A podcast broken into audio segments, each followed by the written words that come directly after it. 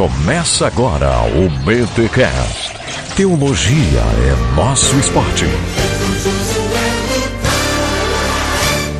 Muito bem, muito bem, muito bem. Começa mais um BTcast, o de número 144. E eu quero cantar uma música que não faz o mínimo sentido, mas eu cantei a minha vida inteira na igreja. Vem com Josué lutar em Jericó, tam, tam, Jericó, tam, tam, Jericó.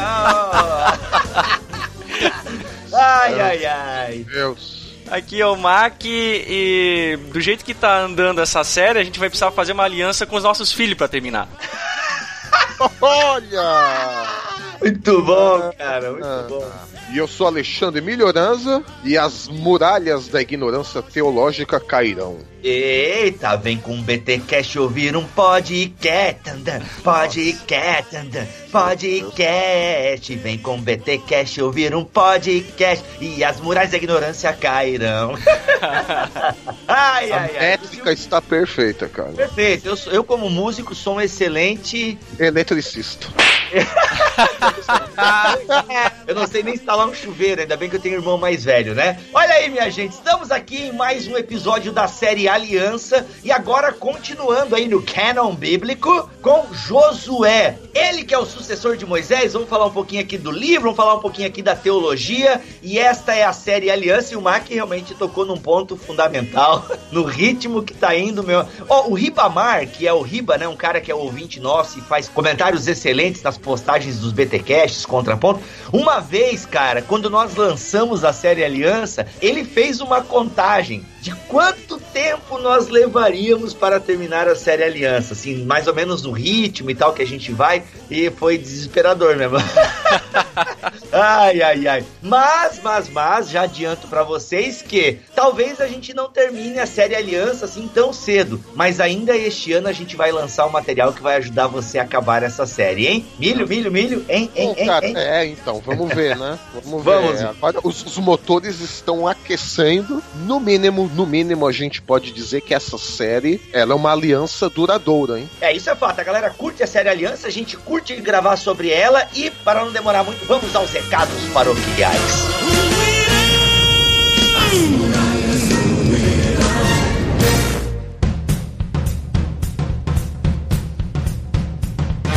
E para os recados paroquiais de hoje, crente, não podemos esquecer do nosso sorteio do especial do mês das mulheres. Sim, o Bibotalk está fazendo um mega sorteio. Olha só, são cinco livraços. O primeiro deles é o Mosaico Teológico aí, prata da casa. O segundo é Você Não Precisa de um Chamado Missionário, do Iago Martins. O terceiro é o Apocalipse Agora, com o Leandro Lima e tal. Lembra desse? Então, esses três primeiros aí, produções da BT Books. Aí o quarto é Uma Voz Feminina Calada pela Inquisição, da Ruth Salviano. E o quinto livro é O Perdão Total, do Maurício Zagari. Então nós estaremos sorteando esses cinco livros, mas é preciso lembrar que existe aqui umas regrinhas para que você possa concorrer a eles, tá bom? A primeira delas é que não haverá um ganhador para os cinco livros, tá? Serão cinco ganhadores e cada ganhador levará um desses livros, beleza? E você pode concorrer simplesmente compartilhando a postagem especial que está lá na nossa página do Facebook, tá? Acessa lá o www.facebook.com/bibotalk. Tem um post fixo lá já no comecinho, beleza? Indicando o sorteio. Você só compartilha essa imagem que automaticamente você estará concorrendo a um desses cinco livros. Lembrando, lembrando que você precisa deixar o seu compartilhamento no modo público, beleza? Senão depois a gente não tem como saber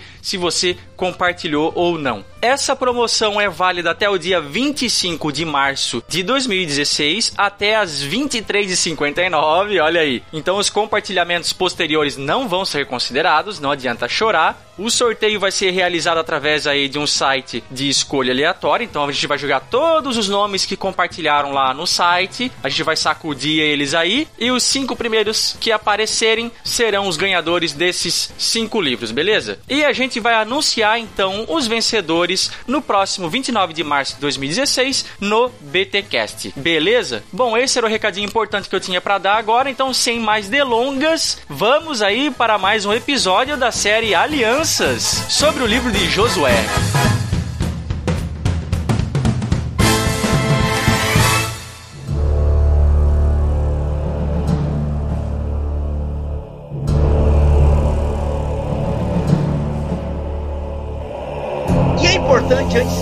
Entrarmos né, na, nos pormenores do livro de Josué, nós temos que situá-lo dentro da estrutura né, do Antigo Testamento. A gente já fez uma pequena introdução ao Antigo Testamento quando iniciamos a série Aliança, eu acho, eu não lembro. Mas a gente vamos fez só o fazer... Pentateuco, né? É, a gente fez o Pentateuco, acho que de maneira macro a gente não falou, né? Mas só pra gente entender, na Bíblia cristã, o Josué, ele entra dentro da, daquilo que nós chamamos de livros históricos. Exatamente. Os livros, Livros históricos do povo da aliança. Isso mesmo. Mas na estrutura da Bíblia hebraica, ele não é classificado como históricos, mas como profético, né? Ele está dentro dos profetas anteriores. Por que profetas anteriores? Bom, é muito simples. Todo livro que os cristãos consideram históricos, eles se baseiam na palavra de Deus. O que é palavra de Deus até este momento? Né? Uhum, Era o uhum. conjunto daquela estrutura do Pentateuco. Seja Uhum. oral, seja escrito, havia já um código que eles tinham como palavra de Deus. Uhum. Toda a ação dos livros que nós dizemos históricos estão baseados nessa estrutura do Pentateuco. Uhum. Tanto é que durante o desenvolvimento da história, a gente vai ver isso um pouco mais pra frente, todos os reis bons eram comparados ao rei Davi, porque o rei Uhum. Davi, ele fez cumprir a palavra da aliança, ou seja, Uhum. as leis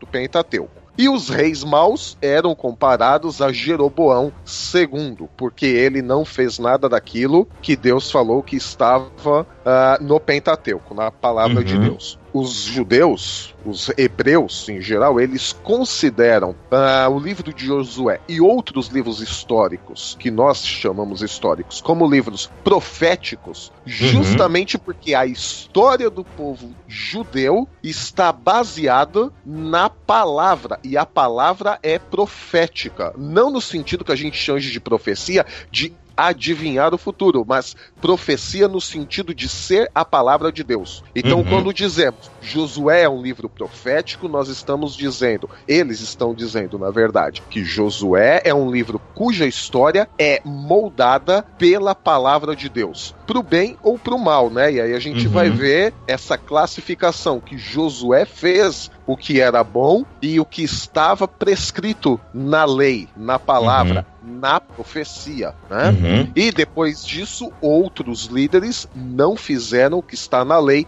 na palavra ou na profecia. Uhum. E só também explicando a terminologia, né? Então a gente tem aí profetas anteriores e profetas posteriores. Josué, é, Reis e Samuel. Deixa eu ver o que mais aqui. É Josué, Juízes e Samuel. E reis, eles se encaixam então dentro dos profetas anteriores, tá? Então vai de um período aí de Josué até a libertação de Joaquim. Então tá, e são chamados de anteriores também porque eles são pautados na palavras, né, de profetas, como o, o Milho falou. Tem também a ligação que é antes do exílio, também é, é uma forma de você pautar e chamar de profetas anteriores. E também está ligado conforme eles têm ou não apresentado obras próprias. né? Então, assim, nós não temos obras próprias dos profetas que são mencionados nesses livros, ainda que nesses livros a gente tem a atuação de profetas, ok? Então, assim são considerados anteriores os profetas cujos ministérios estão registrados nos livros históricos, enquanto que são denominados de posteriores os profetas que, surgindo no final da história dos reinos, já divididos de Israel e de Judá, deixaram escritas suas mensagens em livros próprios. Essa deixa aí de profetas anteriores e posteriores, não confundir com profetas menores e maiores. Exato. Perfeito, perfeito. Aí Exato. já é uma outra divisão: É. profetas maiores e menores.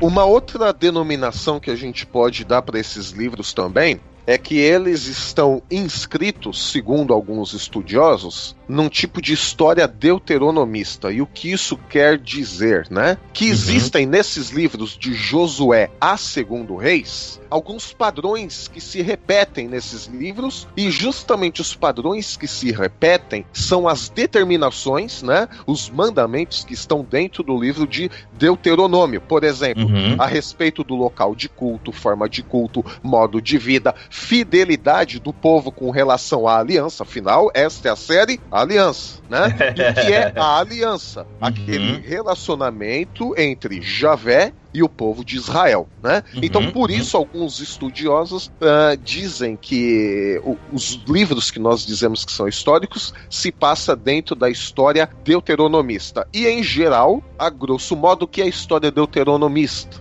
Você tinha obediência à aliança, que traria bênçãos para o povo, Deuteronômio 28, mas a desobediência levaria o povo à perda da terra prometida, Deuteronômio 30. E aí, por exemplo, em Juízes a gente vê vários, a gente vai, claro, falar um pouco mais sobre isso quando chegar a vez de Juízes, mas existe aquele refrão: naqueles dias não havia rei em Israel e cada um Uhum. fazia o que dava na telha, né? Uhum. E os israelitas fizeram o que o Senhor reprova. E, por exemplo, outro refrão de reprovação nós encontramos em Reis. Este rei tal andou nos caminhos de Jeroboão. Uhum. Então, por isso que nós dizemos também que se trata da história deuteronomista, que é o resumão de Deuteronômio aplicado na história do povo de Israel. E lembrando que nós falamos quando estudamos o Deuteronômio, é um dos principais livros né, do Antigo Testamento, tanto que é o livro mais citado no Novo Testamento, e então isso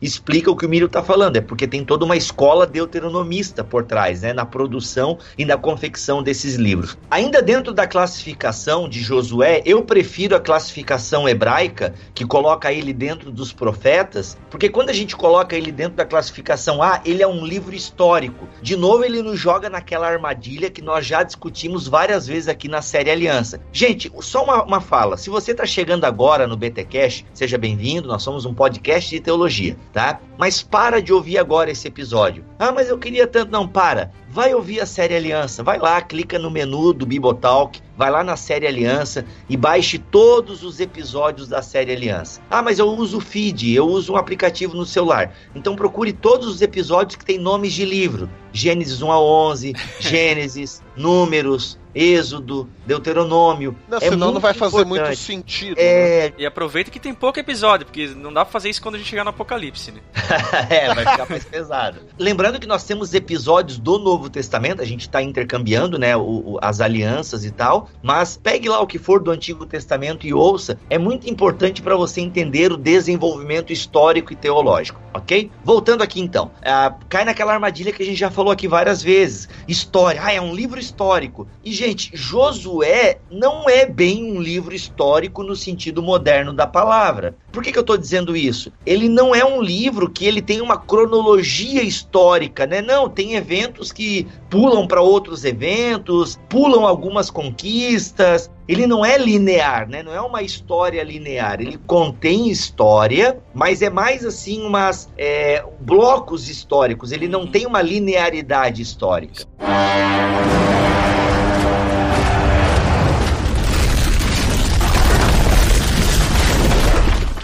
Então, Bibo e Mac, é, até falando nisso, é super importante a gente retomar esses pontos, até para fazer uma aplicação correta para a igreja hoje. A gente tem que ler a história de Israel sob o ponto de vista teológico, quer dizer, a ação de Deus no meio do seu povo como fim de instrução e autorrevelação de Deus. E também, claro, o Uhum. entendimento progressivo do povo em relação a Deus, né? Claro que aqueles sermões, lições de EBD, citando os bons ou maus exemplos das pessoas eh, que viveram, que fizeram essa história, sejam válidos, né? E aqui sublinho sejam válidos. Na verdade, e aí é uma opinião minha, né? A gente pode até discutir mais sobre isso nos comentários, né? A ênfase, na verdade, ela deve ser dado a Deus, porque ele é a figura central e não os personagens propriamente ditos, né? Porque a gente fala de uma história teológica e não da história linear, a história do mundo, né? Então, Uhum. a revelação apresentada nesses livros que cobrem esse período que nós chamamos históricos é de Deus. Então não é a Sim. história de Davi, Sansão, Elias, Josias, o, quem você quiser, né? A gente não deve tentar buscar ensinamento com base na vida de Saul, na vida de Eliseu, mas procurar os padrões de Deus para o seu povo com base na aliança estabelecida entre eles. Então, esses próximos estudos desses livros considerados históricos, nós vamos observar o prisma teológico e não propriamente o histórico como a gente aprende na escola. A gente Uhum. vai estudar, digamos, o papel de Deus na história e não a ação das pessoas separadas a parte da revelação de Deus. Então Uhum. isso é muito importante fazer esse excurso, né? Ah, essa questão de que é Deus e não qualquer outra pessoa que é relevante, é a principal pessoa no livro, tanto é que a gente poderia até identificar aqui dois grandes temas no livro de Josué, né? Que é o Deus como guerreiro, um grande guerreiro, e a fidelidade de Deus para com o povo de Israel. Exato. Ainda que eu concorde plenamente com o que tu tá falando, Milho, justamente por essa ideia de que a história é a história de Deus com o seu povo, e também eu entendo que Deus utiliza, né, pessoas para o desenvolvimento dessa história. E com isso eu creio que tu também não tá negando a validade de quando, oh Deus. É Deus? Pera aí, que eu tô gravando. oh Deus, você de novo? o pior é que ele sabia que eu tava gravando, né? Deixa eu voltar aqui. Se ele veio me incomodar é porque deve ser. Me incomodar é, É importante, É importante. Mesmo. Não, é que tem um amigo meu que ele me ligou aqui, eu não posso atender agora, senão eu vou perder o raciocínio. Chama- seu amigo te chama Jeová. Não. Jeová, não, eu conheço o Messias. Eu conheço também. Ai, ai, ai, vamos voltar. Aqui. Eu penso que com isso, Milho, tu também não tá invalidando quando eu olho para uma personagem no Antigo Testamento e, e procure exemplos também, né? né? Procure a partir do exemplo dela, né, ser edificado com um testemunho. Eu penso que tu também não tá invalidando tudo isso. É, eu posso olhar para a vida de Josué e pegar alguns exemplos, como ele, né, como ele interagiu com Deus. O que eu não posso fazer é colocá-lo num pedestal. Aí não, mas que eu posso Sim. também olhar para essas personagens e aprender com elas, em como elas se relacionaram com a aliança e tudo mais, isso eu posso fazer. Ou evitar aquelas coisas assim, né? Ah, Davi derrubou o Golias. Então você derrubará todos os gigantes da sua vida. Ah, sim. Não. A gente quer que você entenda que, ok, ah, mas é um livro histórico. Ele é um livro histórico, mas não histórico como você aprende na escola. Ele é um livro de caráter profético que contém história. E é uma história que está mais preocupada com a sua mensagem teológica do que com a narração dos fatos. Exato. Ok? Isso é importantíssimo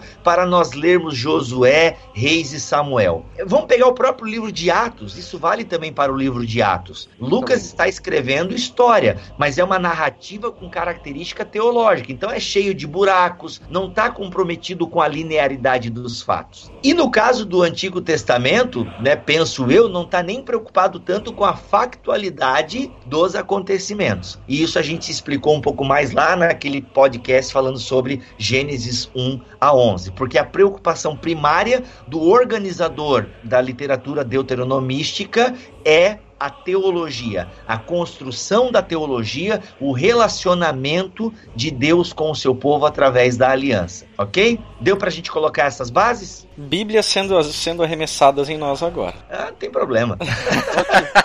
Não arremessem Bíblias, coloque, coloque Olha, igual, igual o aí. Striper, hein? O Striper fazia isso nos shows deles. Ah, é? Eu nunca fui É. em show de Striper, Deus me livre. Nunca. Não sabe o que tá perdendo, mano. Eles arremessavam Bíblia pro povo. Ah, tá. É que show de Striper? Ah, tá. O Striper é uma Não, banda. eu achei que- Striper Banda. Ah, então, tá. que- stripper. Ah, entendi. Ah. Deus me livre, milhão. Eu fiquei preocupado agora.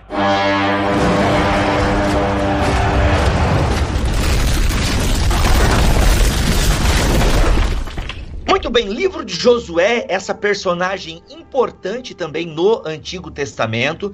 É, só voltando um pouco àquele assunto anterior, eu lembrei, e algumas pessoas até colocam Josué dentro do Pentateuco. É, mas daí não fecha, né, Bibo? É penta 5, não fecha. Aí eles classificam como hexateuco. Salvo enganos, o teórico é, Gerhard von Rad, que escreve uma teologia do Antigo Testamento, ele classifica Josué ainda dentro do hexateuco, né? Só para vocês saberem que tem, né? Tem pessoas que colocam Josué dentro da turminha de Moisés ali ainda. Mas a tradição, no geral, coloca Josué dentro dos profetas ou dos livros históricos, como explicamos anteriormente. Josué tá nesse contexto, né? A Moisés morreu, a galera tá ali na planície, não sei da planície da onde, de Moab, não lembro agora Moab. onde a galera tá. Ah, Moab, né? De Moab. É, estão prontos ali, né, estão sem líder, e aí é interessante que, né, com essa morte de Moisés, né, que marca essa transição do Deuteronômio para Josué, a gente tem, né, desponta a figura dessa personagem chamada Josué. Que, é legal. É citado, Bibo, desde o Êxodo, hein? E isso faz toda a diferença. Quando a gente Ele vai passar Êxodo, Números, eh, passa Levítico, eh, termina em Deuteronômio e tem todo um livro consagrado a ele, né? Digamos Sim. assim, como personagem mostrando principal. É, mostrando a sua importância na história da teologia do Antigo Testamento. E é interessante se a gente vai olhar e fazer um pequeno perfil biográfico de Josué, e com isso eu quero indicar um irmãos.com que a gente participou, eu acho que eu e o Alex participamos. É, eu tenho certeza que participei. Mas tem o irmãos.com que a gente gravou sobre o Josué, né? Então tá aí o link aqui na postagem para você ouvir este episódio. Então, só rememorando aqui um pouco um perfil biográfico de Josué, a gente olha para isso que o Milho acabou de falar, né? Que o cara tava lá no Êxodo, o cara tava lá em Breaking Bad. Meu, poucos vão pegar referência agora, mas tudo bem, vamos lá. O cara tava, né, vivenciando esses momentos. Só para quem não entendeu a referência. Na Breaking Jesse... Bad, é, é números é que... e números de elementos químicos por não, não, Não, é que o Jesse Pinkman, o ator que faz o Aaron Paul, que faz o Jesse Pinkman em, na série Breaking Bad, é o cara que faz o Josué no filme Êxodos, Deuses e Reis, que é um filme do ano passado, que conta a história do Êxodo, Moisés e tudo mais. Então, peraí, peraí, peraí, peraí, peraí. Ô, Milho, como é que tu sabe de todas essas informações? Porque eu vejo vocês falando isso. Não pode. tu tá vendo Breaking Bad, seu safado? Não tô. Confessa. Confessa. Eu não tô. Confessa que tu tá consumindo cultura pop. Confessa. Não tô. Eu apenas pego as referências de vocês. Não é Breaking Bad a química do mal? Nossa! Não, tá pegando a pior referência que é a Record, cara. Não, é só Breaking então. Bad mesmo. Sim, então. Então, realmente é importante a gente analisar isso, que ele é um cara que ele foi construindo, né, a sua história, a sua liderança, caminhando bem de perto com Moisés. Êxodo 24, a partir do versículo 12. E Avé disse a Moisés: Sobe a mim na montanha e fica lá. Dar-te-ei as tábuas de pedra, a lei e o mandamento que escrevi para ensinares a eles. Levantou-se Moisés com, com, com, com quem? Com quem? Com quem? Josué, seu Olha servidor. Olha como ele já é identificado, hein? Com Josué, seu servidor, a subirem a montanha de Deus. Ele disse aos anciãos: Esperai aqui até a nossa volta. Tende convosco Arão e Ur. Quem tiver daí ele vai, né? Cara, então ele subiu, cara. Ele subiu com Moisés. Então isso ajudou com certeza na formação do caráter dele, porque ele viu a parada, entendeu? Com certeza aí, ó, tá vendo? Já tava lá desde os primórdios com Moisés, Porque assim, né? é, porque, é, porque ver uma teofania, meu amigo, fortalece a fé, fala sério. Eu pois sei é. que o Novo Testamento, né, ele, ele vai falar que bem-aventurado é quem não viu e creu, né? A gente sabe disso, mas cara, quando você, né, vê algumas coisas assim, também ajuda a dar aquela fortalecida, né? Eu sei que eu estou sendo contrário a Hebreus 11 agora, mas deixa o meu momento Tomé aqui, tá bom? Deixa eu aqui. É, mas Embora outros viram gente sendo engolida pela terra e não se converteram da mesma forma também, né? Então... Caraca, é verdade. Teve muitos incrédulos na história de Israel. É. Isso é fato, isso é fato. Ou é seja, com teofania. É legal, lógico. Eu também queria ver uma, uma, teofania, mas não é sim. isso que mudaria a fé e tal, né? Sim, sim. É, tanto que o povo que viu grandes teofanias, né, e presenciou poderes fantásticos de Deus na saída do êxodo, não entrou na terra prometida prometida, né? Exato. Galera foi pecando, pecando, pecando e Deus foi dando uma limada no povo. Pois é. Olha, É, em gente- Êxodo 17, Bibo, Hum. ele já é tratado como uma espécie de general, né? Uhum, uhum, Ah, ele foi um dos 12 espias, ali em números 14. uhum. E que voltou com notícias positivas, né? Ele e o Caleb. Ele, o Caleb, né, voltado com notícias boas, quer dizer, A notícia era ruim. bom. Isso, isso mesmo. da Uhum. coisa, e depois ele é lembrado como auxiliar de Moisés em Deuteronômio 31. Então Uhum. a gente tem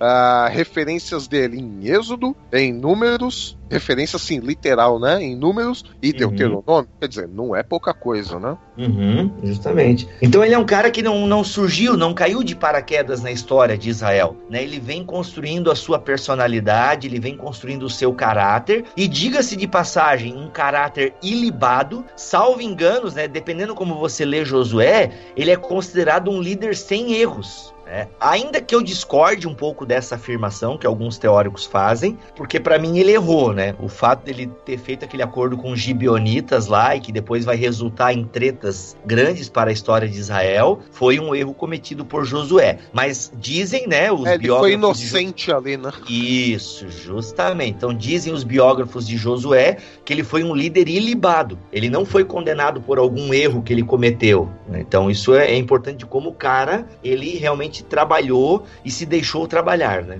Ele deve ter aprendido com os erros de Moisés, porque Moisés deu uma boa- umas boas caneladas no seu ministério. Sim, sim, com certeza. E, e aprender com o erro dos outros é difícil pra caramba, né?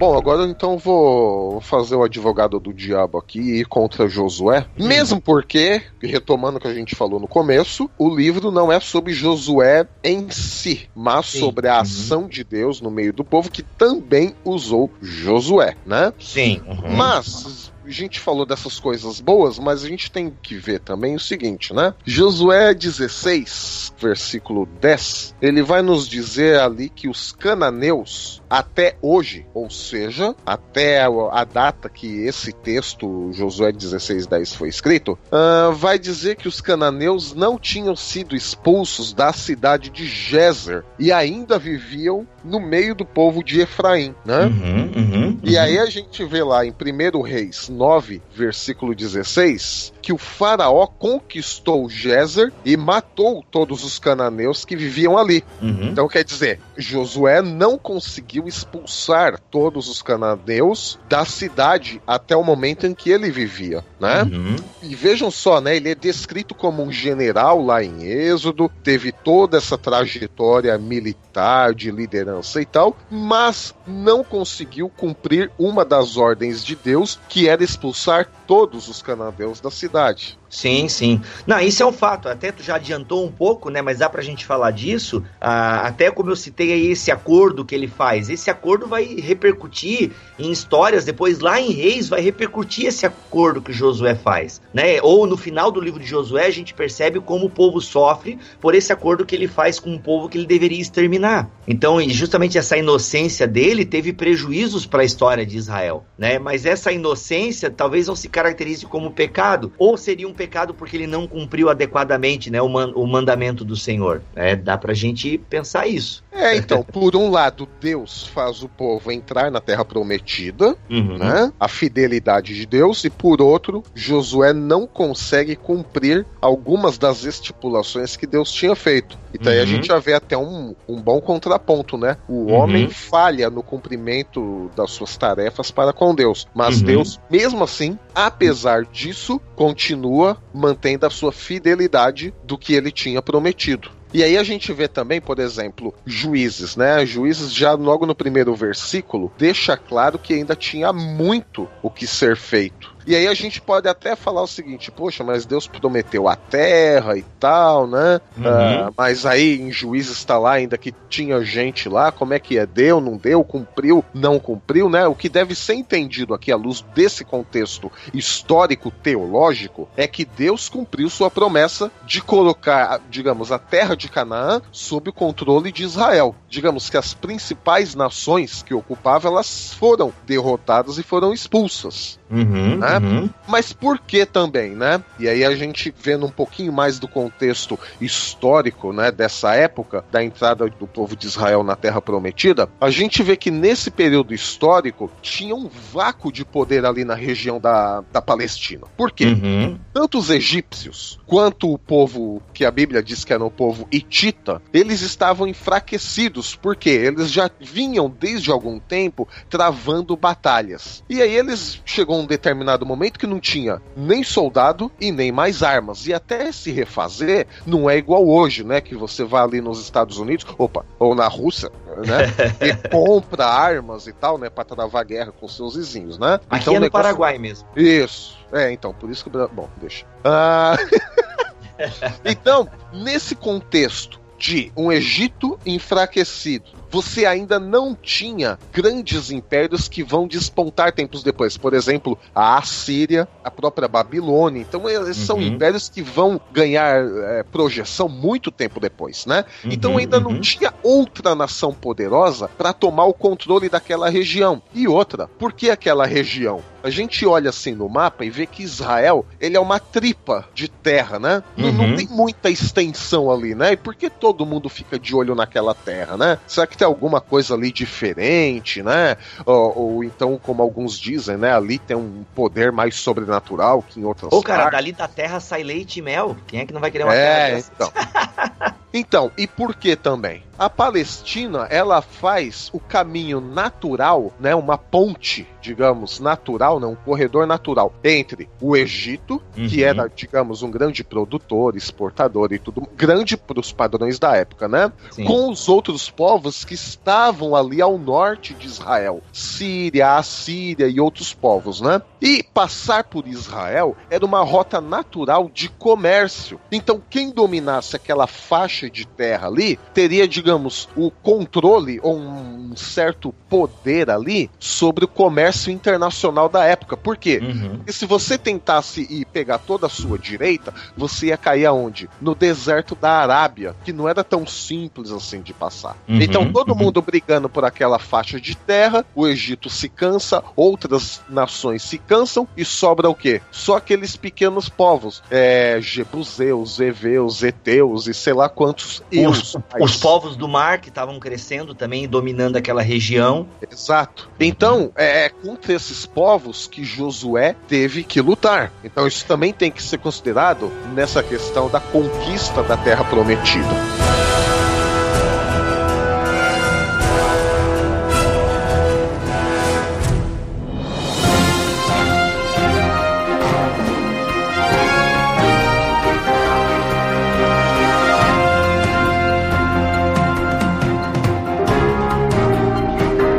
Muito bem, pessoal, eu estou aqui agora no décimo Congresso de Teologia da Vida Nova e enquanto rolava o congresso, acontecia tudo isso que vocês viram na televisão, no Facebook, na internet, com o Brasil, a política brasileira. E em vista esses acontecimentos, né, os teólogos presentes aqui no Congresso da Vida Nova resolveram fazer uma declaração sobre a atual conjuntura sociopolítica da nação. Por isso eu interrompo esse BTcast e eu tenho aqui ao meu lado Jonas Madureira para falar um pouco dessa declaração. Beleza, Jonas? Beleza, mano. Olha só, a gente está num contexto de efervescência política, né? Então o país está numa polvorosa, está numa situação complicada e a gente, diante de tudo isso, não tem como fazer uma avaliação de si mesmo, da trajetória que a gente tem tido no cenário público. Então foi com base nisso, levando em consideração a temática do Congresso que incrivelmente coincidiu com a temática, não é, de tudo que está acontecendo nesses dias, provocou uma comoção mesmo entre os participantes do Congresso e também um movimento de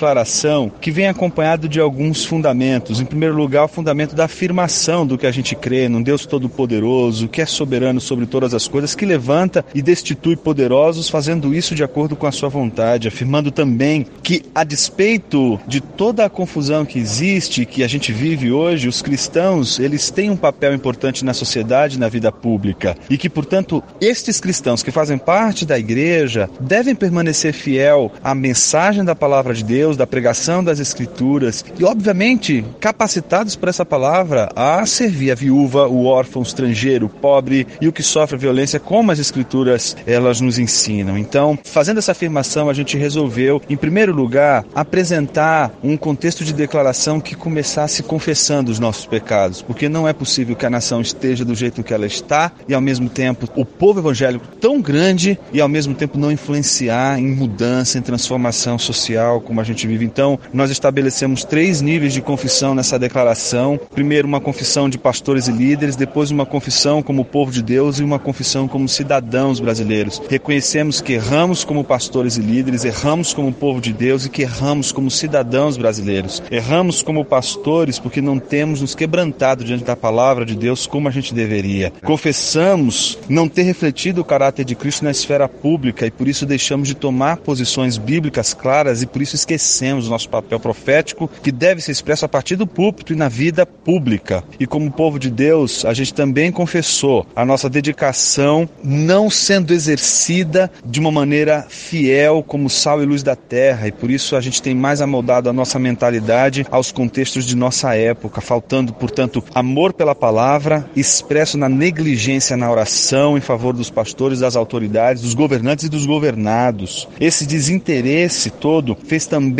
com que esse povo de Deus confessasse também agora, como cidadão brasileiro, a sua adesão a ideologias e contextos estranhos à fé cristã e uma completa e desavergonhada indiferença diante da corrupção, relativização do decoro da ética e uma centralidade na realização de interesses próprios que tem gerado nada mais do que desprezo pelas justas leis e os retos princípios da Constituição Federal. Então, depois disso, o que, que a gente fez? Confessamos os nossos pecados e aí manifestamos com temor o nosso repúdio não é, a toda forma de idolatria, de Estado, de iniquidade, de conivência, de omissão, de dissimulação, de impiedade. Repudiamos a tentativa de qualquer mecanismo da sociedade de silenciar, de marginalizar a voz da igreja e da mensagem evangélica na esfera pública, mas também repudiamos o silêncio eloquente daqueles que, em nome da agenda ideológica iníqua, se eximem de fazer a crítica profética a partir das escrituras e por isso acabam contribuindo para a corrosão do Estado democrático de direito. Repudiamos, sobretudo, a corrupção que desvia recursos públicos e só aumenta a pobreza e a desigualdade social. Repudiamos toda a relativização da Constituição Federal com o objetivo de, de atender a fins ideológicos espúrios, contrários inclusive ao povo, ao bem da população como um todo. Então, a gente, a partir desses repúdios, a gente então convocou a Assembleia dos Santos, a igreja, a exercer sua cidadania terrena, e eu acho que isso é o mais importante dessa declaração, né? Que é uma convocação a exercer a cidadania terrena à luz da cidadania dos céus. Maravilha. A gente tem que exercer a cidade dos homens à luz da cidade de Deus. Então, esse foi o grande ponto que nos moveu ao engajamento em torno da valorização da paz, da ordem e da justiça. E então convocamos, a partir disso, a todos os cristãos que têm protestado nas ruas pelo país a fazerem isso dentro dos parâmetros do respeito e da moderação. Mas o grande detalhe dessa convocação é que toda essa manifestação, esse protesto, seja com ímpeto de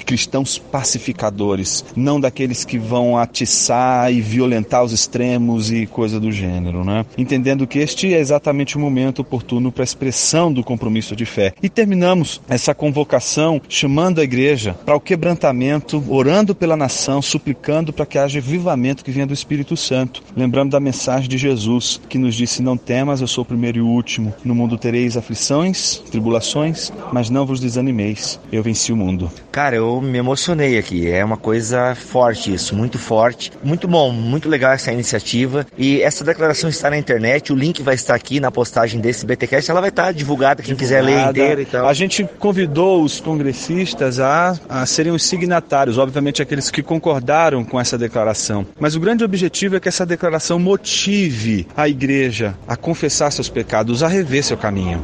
Não é possível que a nação esteja do jeito que ela está e boa parte dessa situação não seja por conta de nossa omissão. Então a gente precisa trocar nossa grande omissão pela grande comissão. A gente precisa se entregar para o reino, a gente precisa acreditar no evangelho, a gente precisa vestir pano de saco, a gente precisa se humilhar. E a gente precisa se humilhar para na nossa humilhação a gente conseguir ser sal e luz da terra. Muito bom, obrigado, Jonas. Valeu, meu irmão. Que Deus abençoe.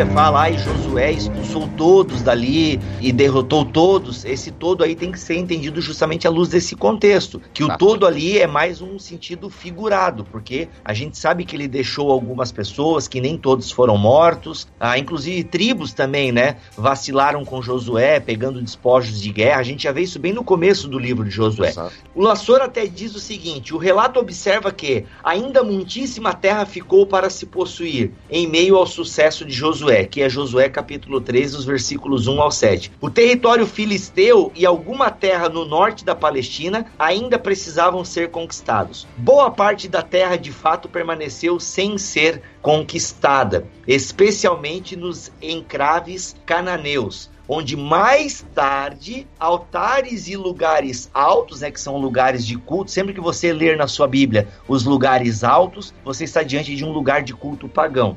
Ah, e lugares altos cananeus seduziram os israelitas, desviando-os da obediência ao Deus com quem haviam feito aliança. Então isso é bem importante a gente entender que na verdade o território prometido para Abraão só vai ser plenamente conquistado mesmo, se eu não estou enganado, com Salomão. É, no período Davi Salomão, e mais especificamente com Salomão, claro, o reino unido de Israel ganha sua máxima projeção, né? Sim, que aí se aproxima ao máximo da promessa feita a Abraão. Mas aí o estilo é um pouco diferente, um pouco não, né? Bem diferente de Josué, né? Que não foi por estratégia militar, mas foi por acordos diplomáticos, comerciais, econômicos e tudo mais, né? Sim, sim, justamente. Foi uma expansão mais pacífica, né? E aí, dentro do que você falou também, é, Milho, sobre a diferença entre Josué e Juízes, alguns teóricos dizem que Juízes também fala da posse da terra, mas não é numa, não é numa visão tão militarizada como é Josué.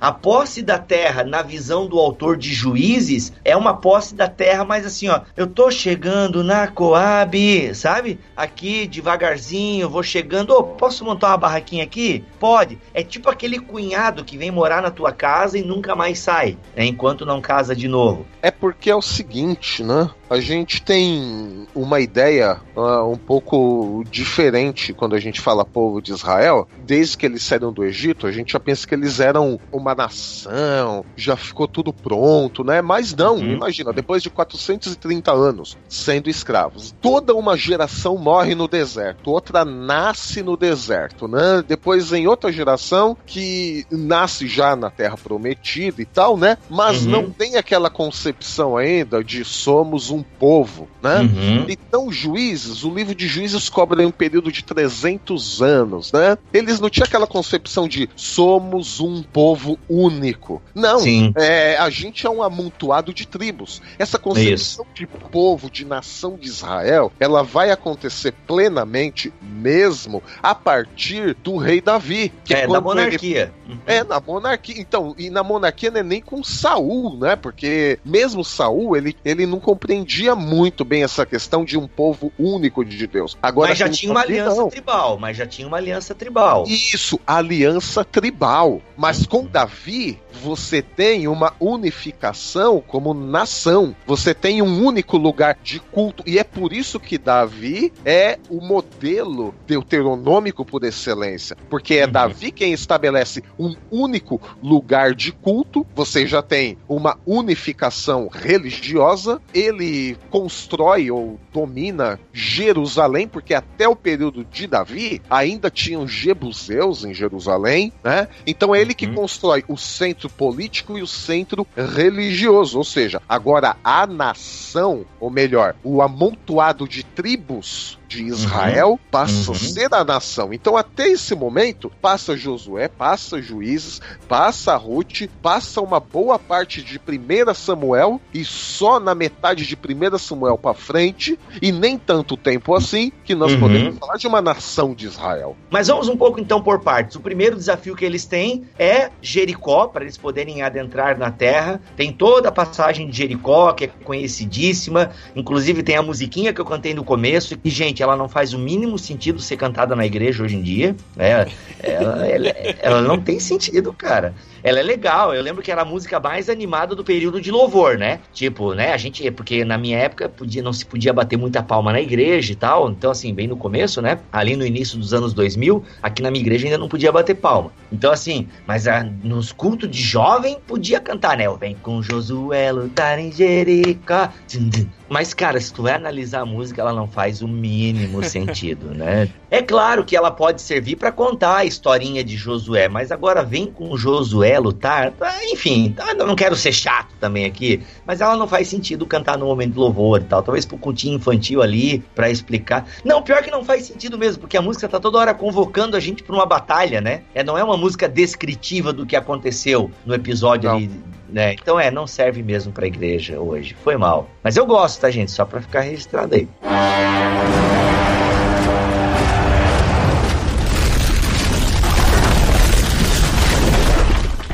Ô Bibi, então falando agora um pouco sobre a estrutura do livro de Josué, ou seja, quando a gente fala estrutura de um livro, a gente está olhando uma planta de uma casa, a gente não está olhando cada cômodo agora, a gente está olhando uhum. a planta geral, né? Sim. Todos uhum. os cômodos, o conjunto todo, né? Então, uhum. olhando essa estrutura do livro de Josué como um todo, a primeira parte do livro de Josué que vai até ali, o, o verso 9, né, do primeiro capítulo mesmo, né? Essa primeira uhum. parte, ela vai relembrar o povo sobre a fidelidade e a obediência que esse povo deveria prestar a Deus. Afinal, estamos de novo falando sobre a aliança. Então, uhum. Deus livra o povo, salva o povo e o povo presta obediência a Deus. Ou seja, então, a história deuteronomista, os livros históricos, eles já começam com esse compromisso do povo em relação à obediência a Deus. A segunda parte do livro vai tratar especificamente sobre a entrada na terra, né? Isso vai até o verso 12 do capítulo 5.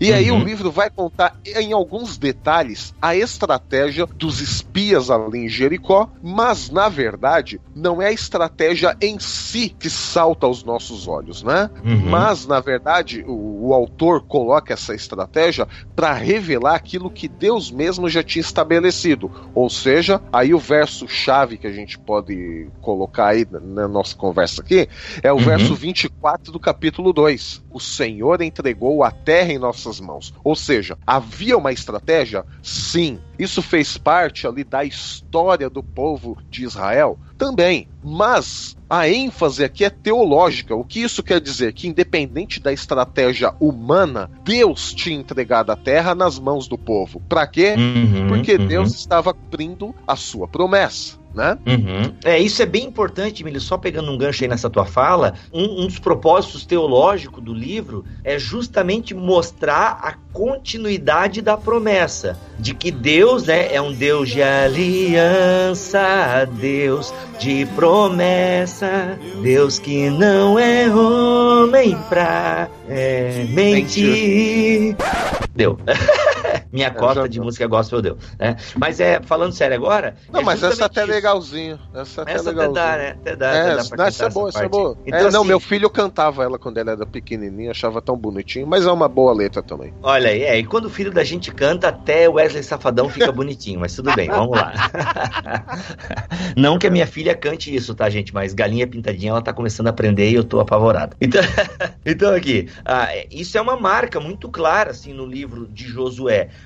a aliança com Deus permanece, tá? E isso é muito legal, gente, a gente olhar, porque assim, da galera que vivenciou grandes coisas, é Josué e Caleb. Então, de novo, né, Deus está tendo que ensinar. Tem até uma travessia de mar com Josué, para lembrar um pouco, né, o próprio Êxodo. Né? Então, assim, de novo Deus está tendo que lembrar algumas coisas, né? De novo Deus está tá tendo que usar Josué, né? Josué 1,9, né? Encoraja Josué, galera, Josué, ser forte e corajoso, cara, não te ampara do livro da lei. Por quê? Para permanecer esse senso da aliança. Gente, nós temos uma aliança com Deus. E o fato de Deus estar fazendo tudo o que ele está fazendo é porque ele vai cumprir com a sua palavra, né? E aí já adiantando, né, o, o final do livro, a gente tem o que? O restabelecimento da aliança em Josué 24, né? Sempre. Por quê? Porque Isso a é aliança marcante. é muito marcante. A, a aliança, renovação. Isso, é a renovação da aliança, né? Ela é o que? Ah, esse conceito conceito de aliança ele é o fio vermelho de todo o Antigo Testamento.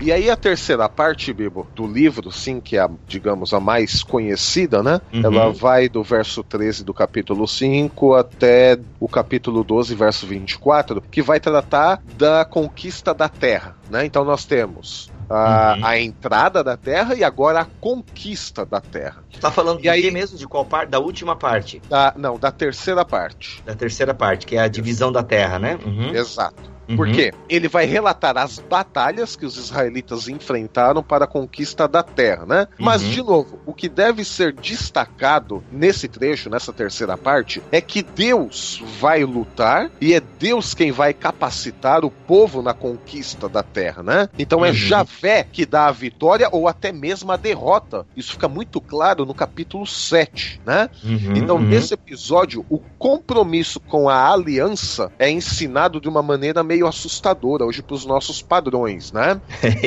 Então, e como é Deus que era? Fala, vitória... fala pra gente assustar, vai lá. Bom, em Josué capítulo 7, a gente vê esse momento meio tenebroso da história dessa conquista, né? Mas como a gente disse, né? A interpretação teológica do autor de Josué é Deus quem dá a vitória, mas é Deus também quem dá a derrota, né? Então em Josué capítulo 7, a partir aqui do verso 1, nós temos o seguinte: Mas os israelitas foram infiéis com relação às coisas consagradas. Acã, filho de Carmi, filho de Zinri, filho de Zerá da tribo de Judá, apossou-se de algumas delas, e a ira do Senhor acendeu-se contra Israel. E sucedeu que Josué enviou homens de Jericó a Ai, que fica perto de Bet Aven, a leste de Betel, e ordenou-lhes: subam e espionem a região. Os homens subiram e espionaram Ai. Quando voltaram a Josué, disseram: Ah, não é preciso que todos avancem contra Ai, não. Envie uns dois ou três mil homens para atacá-las. Não canse todo o exército, pois eles são poucos. Por isso, uhum. cerca de três mil homens atacaram as cidades, mas os homens de Ai os puseram em fuga, chegando a matar 36 deles. Eles perseguiram os israelitas desde a porta da cidade até Sebarim e os feriram na descida. Diante disso, o povo desanimou-se completamente. Então Josué, com as autoridades de Israel, rasgou as vestes, prostrou-se, rosto em terra diante da arca do Senhor, cobrindo a cabeça de terra, e ali permaneceu até a tarde. Então nós vemos aqui hum. que, na verdade, por causa da infidelidade de alguns, todo o povo sofreu, e a interpretação teológica aqui do autor de Josué é que Deus mesmo tinha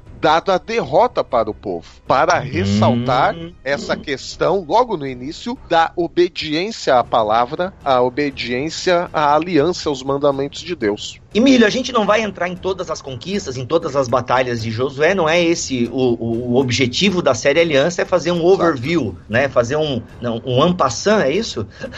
Um ampassant. Um ampassant né, pelo livro. E como a gente mencionou o caso dos gibeonitas há meia hora atrás, eu achei aqui a passagem e no que que isso repercutiu. Mas essa aliança que o Josué, aliança entre aspas, né, esse tratado que Josué faz com os gibeonitas, sendo enganado por eles, vai prejudicar Israel no futuro, tá? Então, mais tarde essa coalização de cidades gibeonitas, situadas em ambos os lados da principal rota, norte e sul, tornou-se um dos empecilhos para a unificação da tribo de Israel na terra. Então essa unificação ela é prejudicada por causa dos gibeonitas. Leia, gente, leia com atenção o livro de Josué e percebam esse detalhe no capítulo 9 e depois no final do livro. E no final isso ainda vai contribuir para a divisão de Israel no reino do norte e no reino do sul. Então, ou seja, essa inocência de Josué ali no capítulo 9 tem uma repercussão grande na história de Israel. Custou Milho, vamos... a unificação das tribos em uma nação, hein? Olha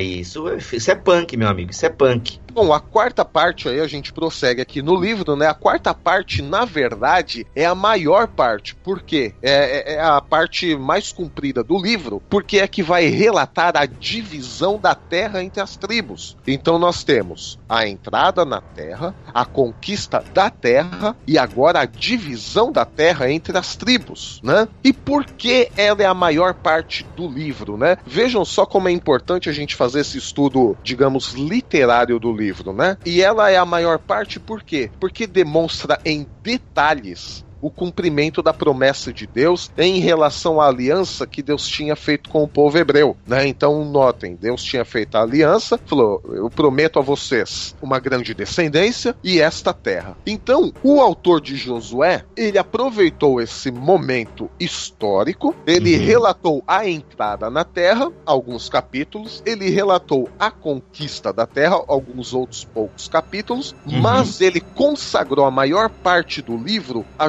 justamente para relatar o quê? A divisão da terra. O que o autor queria mostrar? Que Deus cumpre as suas promessas e de uma maneira bem detalhada. Então, para o autor do livro de Josué, essa questão da divisão da terra era exatamente o cerne da história teológica. Não pela história em si mesmo, mas para mostrar que Deus ele é fiel à sua aliança, ele é fiel às suas promessas. Né? Uhum. E aí a quinta e última parte, que, que pega dois capítulos, é uma parte pequena também em comparação com a divisão, vai tratar sobre os dias finais de Josué e aquilo que você falou, Bibo, a renovação do pacto da aliança na cidade de Siquém. Então, durante a história do povo, nós também vemos esses padrões se repetindo. E um dos padrões que se repete qual que é? Que Deus sempre renova sua aliança com a geração seguinte.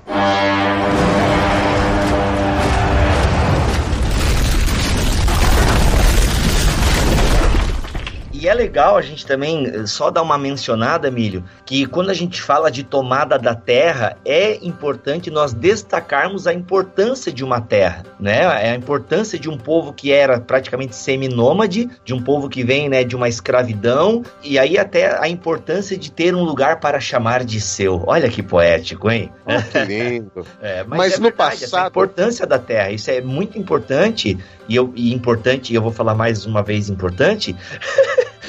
Mas é, é, é, essencial a gente atentar para esse detalhe que a tomada de uma terra, ela tem alguns simbolismos importantes aí também, né? O domínio de Deus sobre a terra, porque é, quando a gente olha para Israel, para a aliança que Deus faz com Israel, para as promessas e tudo mais, é justamente criar um lugar onde Deus é, domina e as suas leis são cumpridas e obedecidas, né? É meio que, vou agora beirar um pouco a heresia, mas é quase que uma reconstrução do jardim, digamos assim. Isso, gente, eu, eu, reconheço que é uma frase bem perigosa, o que eu tô falando agora. Não, mas tem alguns ah. teólogos que vão por essa linha, né? O sim, reino sim. de Israel como a reconstrução do Éden e tal. Isso, né? mas o que, que a gente quer dizer com isso? É a reconstrução de um espaço dentro deste mundo caído, onde Deus é respeitado, onde Deus é soberano, onde suas leis são respeitadas e são cumpridas, entendeu? Então, assim, é nesse sentido. Por isso a importância da terra. É legal nós olharmos para isso,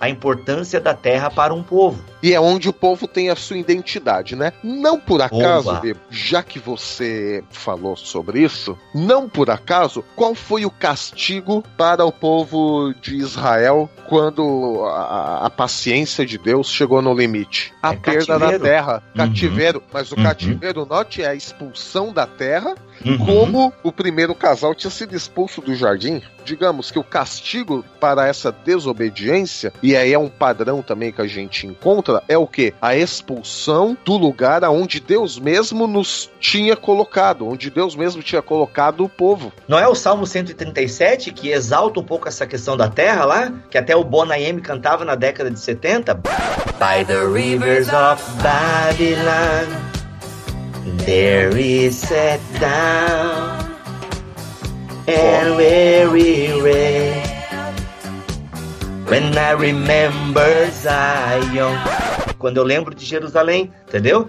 Então a gente vê, agora vamos abrir lá. Mas, gente, essa música é fantástica, eu amo essa música. E ela canta, ela é o Salmo 137 cifrado. É já falei aqui no BT Cash, é a música mais crente que eu conheço. É, e eu, cara, primeira vez que eu tô me batendo pra achar salmos. Ai, meu Deus. Então, olha só o que diz aqui, né? Às beiras dos canais da Babilônia, nós sentamos e choramos com saudades de Sião. Nos salgueiros que ali estavam, penduramos nossas harpas, né? Aí lá os que nos exilaram pediam as canções. É, nossos raptores queriam alegria. Cantai-nos um canto de Sião. Mas como poderíamos cantar um canto de Avé numa terra estrangeira? Se eu me esquecer de ti, Jerusalém, que me seque a mão direita, que me cole a língua ao paladar, caso não me lembre de ti. Acaso não leve Jerusalém ao topo da minha alegria. Yahvé relembra o dia de Jerusalém aos filhos de Edom, quando diziam: Arrasaia, arrasaia até os alicerces. Ó devastadora filha de Babel, feliz quem devolver a ti o mal que nos fizeste. Feliz quem agarrar e esmagar teus nenês contra a rocha. Olha, começa meio saudoso e termina na carnificina. Cara, começa com muito. Cara, é, é, terrível esse salmo aqui imprecatório, hein, meu amigo? Mas é. enfim, né? Isso só pra. Meu, cara, meu Deus. Né? Salmos né? do coração, velho.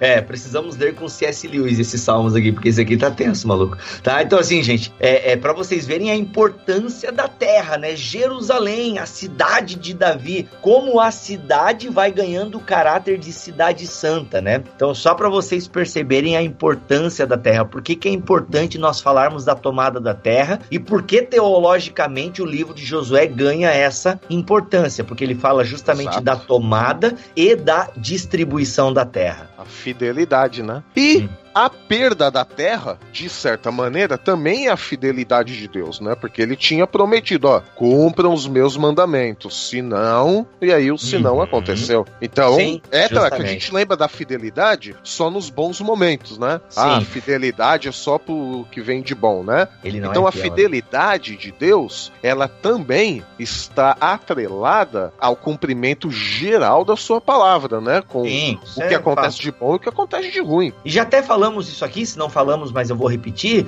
que o amor de Deus na antiga aliança é condicional, não é um amor incondicional, em última análise. Ele foi incondicional quando Deus escolheu o povo. Então Deus elege o povo de Israel de maneira incondicional. Israel não fez nada para que fosse escolhida por Javé, certo? Mas depois de Êxodo, e a gente falou isso provavelmente quando analisou lá o código da aliança em Êxodo 20, mas a partir de Êxodo 19, 20 ali, meu amigo, é condicional, né? Ó, tudo isso vai acontecer se vocês fizerem isso, mas também vai acontecer isso se vocês não fizerem isso. Né? Então existe aí uma condição para se permanecer na aliança.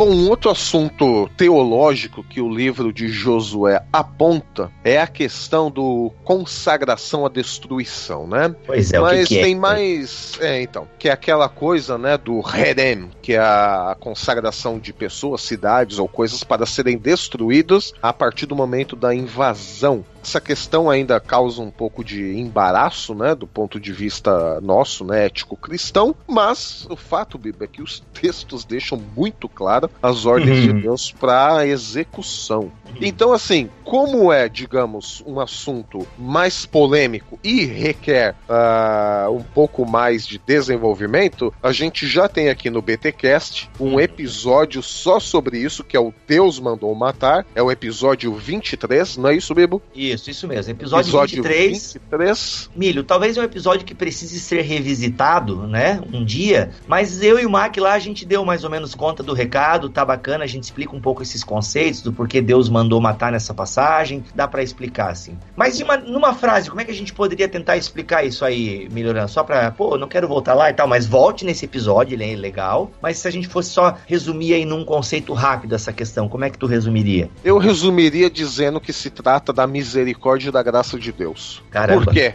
Ó, na verdade, quando a gente olha o Pentateuco como um todo, porque ele é um documento único, né? Sim. Quer dizer, não foi, mas a compilação final do Pentateuco foi um documento único, né? Uhum, e quando uhum. a gente olha lá para Gênesis, Gênesis 12, 13, 14, ali no comecinho da aliança com Abraão, ele fala assim para Abraão: Abraão, olha essa terra aqui, seus descendentes vão sofrer 400 e poucos anos lá no Egito, 430, depois eles vão voltar para cá e vão expulsar os amorreus, todos os outros zeus aqui, porque agora, neste momento, a maldade deles ainda não atingiu o meu limite. 430 uhum. anos depois, vem o povo de Israel e expulsa esses povos da terra. E aí, de novo, a gente falou da terra, a identidade de um povo ligado à sua terra. Então Deus usa o povo de Israel para expulsar esses povos. Mas notem que Deus esperou 430 anos de arrependimento desses povos que estavam ali, de pararem com aquelas matanças de crianças, de mulheres, não é? Que eram,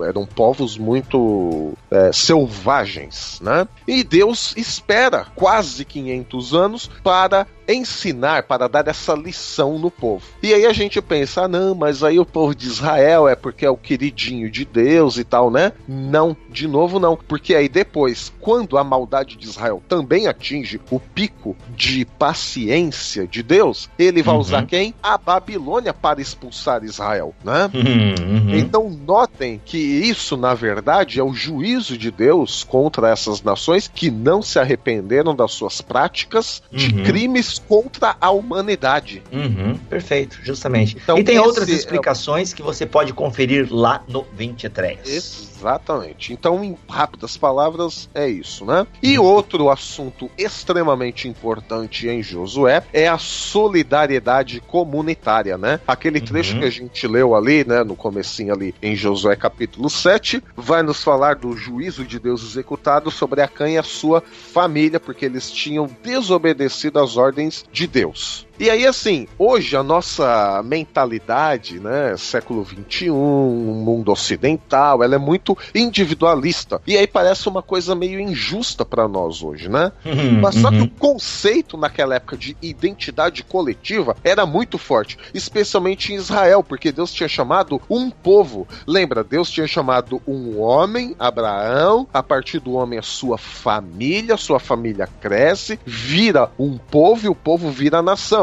Então notem, pra gente com essa mentalidade individualista, a gente não consegue compreender direito essa questão da solidariedade comunitária, né? Mas em Deuteronômio 25, nós temos leis que tratam um pouco mais sobre isso. Por exemplo, uma família desamparada no meio de Israel receberia auxílio. Você tem a questão uhum. do resgate de terras, você tem a questão de perdoar, você tem a questão lá do Yom Kippur, que é o, o, ano do jubileu, onde você uhum. devolve tudo, né? Então, quer dizer, você tem um bem-estar coletivo por causa da aliança. Como Deus uhum. tinha chamado o povo, Deus tinha perdoado o povo, Deus estava com esse povo, Deus também quer que esse povo aprenda a viver em comunidade. Então, o que o bem de um causa o bem nos outros, o mal de um também vai causar o mal nos outros, né? Uhum. Então, uhum. o clã, a família, a nação era abençoado por causa de um membro. Então, o clã, a família, a nação também seria prejudicada por causa de um membro, né? Isso faz uhum. parte da aliança. E a aliança de Deus conosco nos obriga também a ter esse olhar comunitário. Isso acontece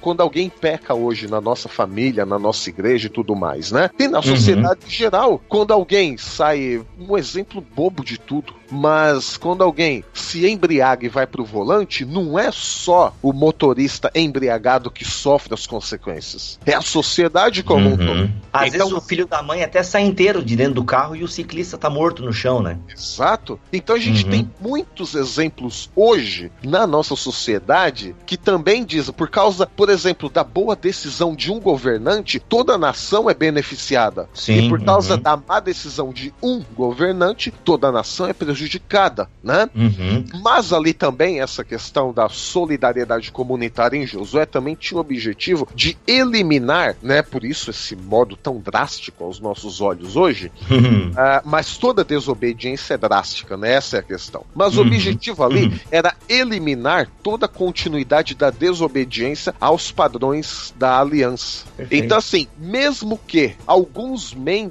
ali da família de Acã não tivessem desobedecido diretamente, eles foram, no mínimo, coniventes. Eles também compartilhavam do mesmo ideal de desobediência de Acã. Então, por isso que toda a família ali foi castigada.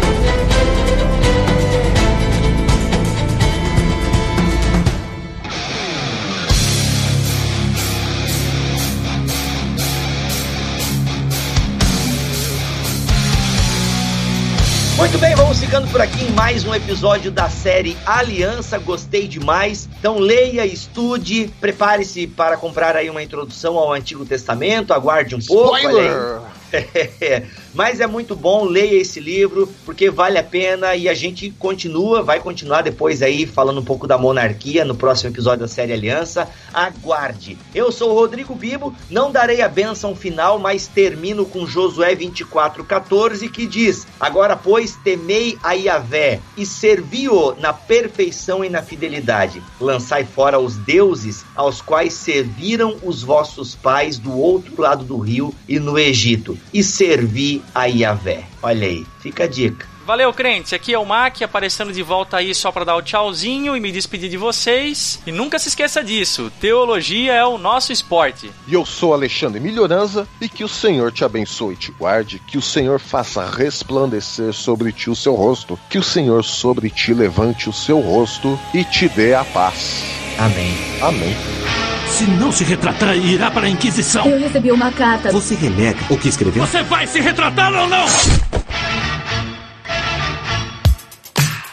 It's too hard to sleep. Fala, crente! Começa mais um Concílios e Guilhotinas aqui no BTcast. Que beleza de episódio que a gente teve. Aliás, não só esse, né? As nossas séries aqui internas são muito legais. Essa série Aliança mesmo tá sendo fantástica, sensacional, como diria o próprio Milho. E lembrando que tivemos um episódio fantástico também, igualmente sensacional, o episódio número 143, onde recebemos o Atila e o Pirula, dois biólogos bem conhecidos aí na internet. O Pirula tem lá o canal do Pirula, o Atila apresenta o Nerdologia. E então eles estiveram aqui fazendo uma explanação muito legal sobre o evolucionismo, sobre a teoria da evolução biológica, olha aí. E nós gostamos muito do resultado. Teve alguns mimimis e tal. Aliás, se você quiser ver um disclaimer que o Bibotalk fez a respeito aí de uns comentários ah, que a gente considerou aí sem justificativa ou sem razão de ser, você pode acessar também a página do Facebook do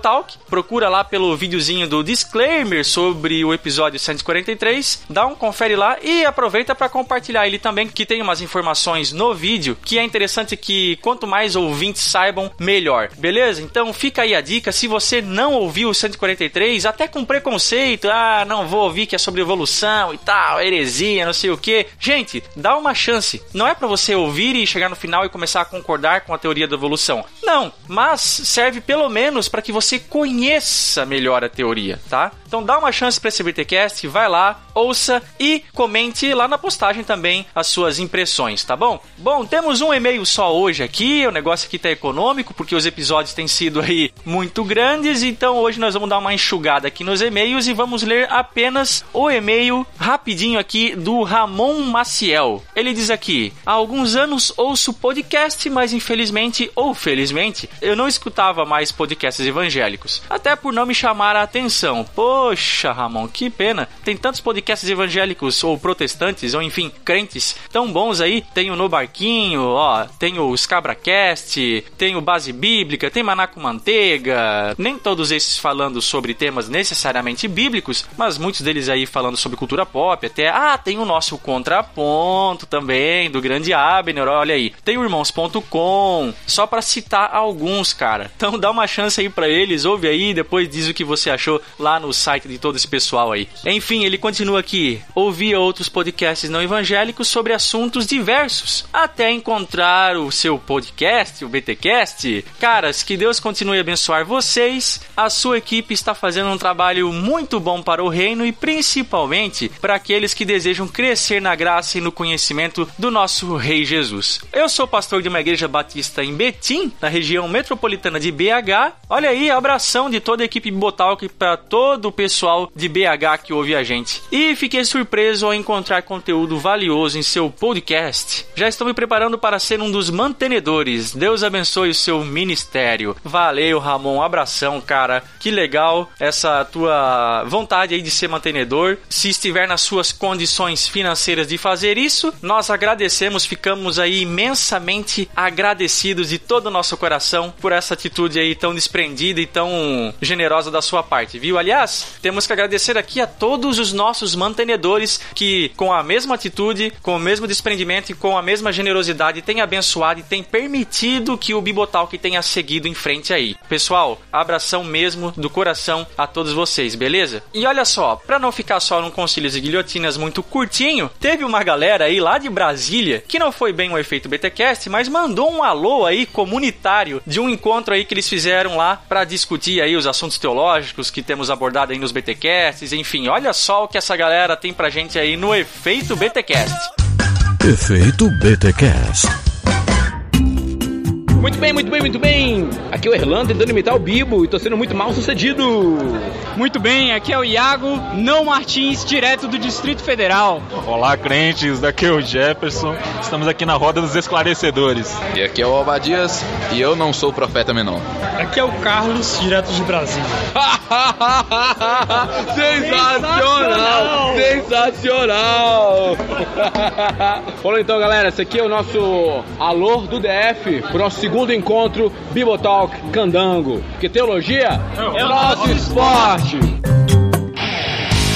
Valeu, Erlan, Iago, Jefferson, Obadias e Carlos, brigadão aí. A gente ficou muito contente com essa iniciativa que vocês tiveram. Lembrando que muitos outros grupos também estão fazendo isso pelo Brasil afora. Então, se você quiser aí mandar também o seu efeito BTcast de todo o grupo de discussão dos Bibotalks que tem acontecido aí pelos estados afora, é só mandar pra gente que a gente veicula ele aqui com muito prazer, beleza? Lembrando que se você quiser mandar o seu efeito BTcast, aquele áudiozinho de no máximo 1 minuto e 30 segundos, com uma qualidade razoável aí de gravação, beleza? Sem muito barulho no fundo, sem muito ruído e tal, sem edição, brutinho mesmo. Você tem algumas opções para fazer isso. Dá para entrar lá no nosso site, o bibotalk.com, tem um botãozinho na parte direita do site escrito gravar efeito BTcast. Essa é uma opção, beleza? Você clica ali e deixa gravadinho. Outra opção é você gravar pelo seu celular e mandar através do nosso grupo de distribuição do WhatsApp. Ou uma terceira via é também você gravar no seu dispositivo de preferência e mandar para o nosso e-mail, o podcast@bibotalk.com.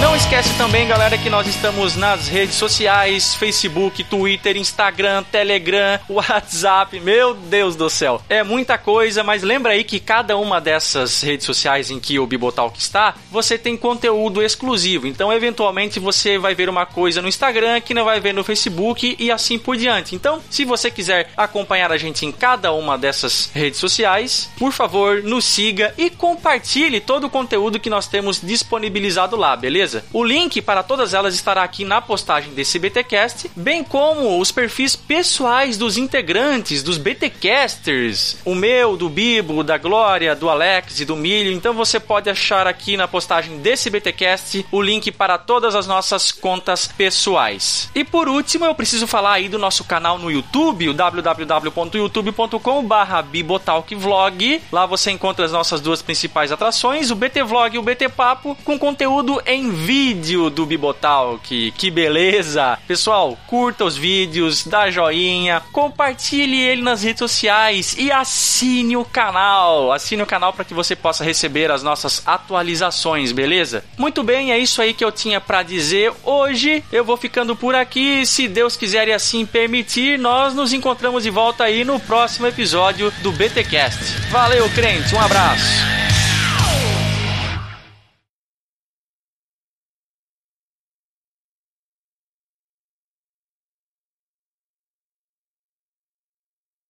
Vocês ficam vendo séries pra ter o que conversar um com o outro? Não, é pelo, pelo contrário, é uma forma de socializar, de você ter Isso. mais assuntos do Isso. que normalmente tem. Isso. A gente vê séries e gosta de conversar sobre elas. Mas se não víssemos séries, conversaríamos sobre outras coisas. Ah, por exemplo, teólogos que vão em show de stripers. não acredito. Falou o cara que tá vendo Lost, né? Que viu duas vezes, tu quer dizer, né? Não, o, Não, tô falando eu do estou milho. vendo. Ah, é verdade, o Milho tá Estou vendo vendo Lost, com- cara. Eu estou vendo com os meus filhos. Que fantástico, Milho. Welcome. É welcome. E, e tu precisa ver séries pra ter comunhão com teus filhos, Milho? É isso? Não.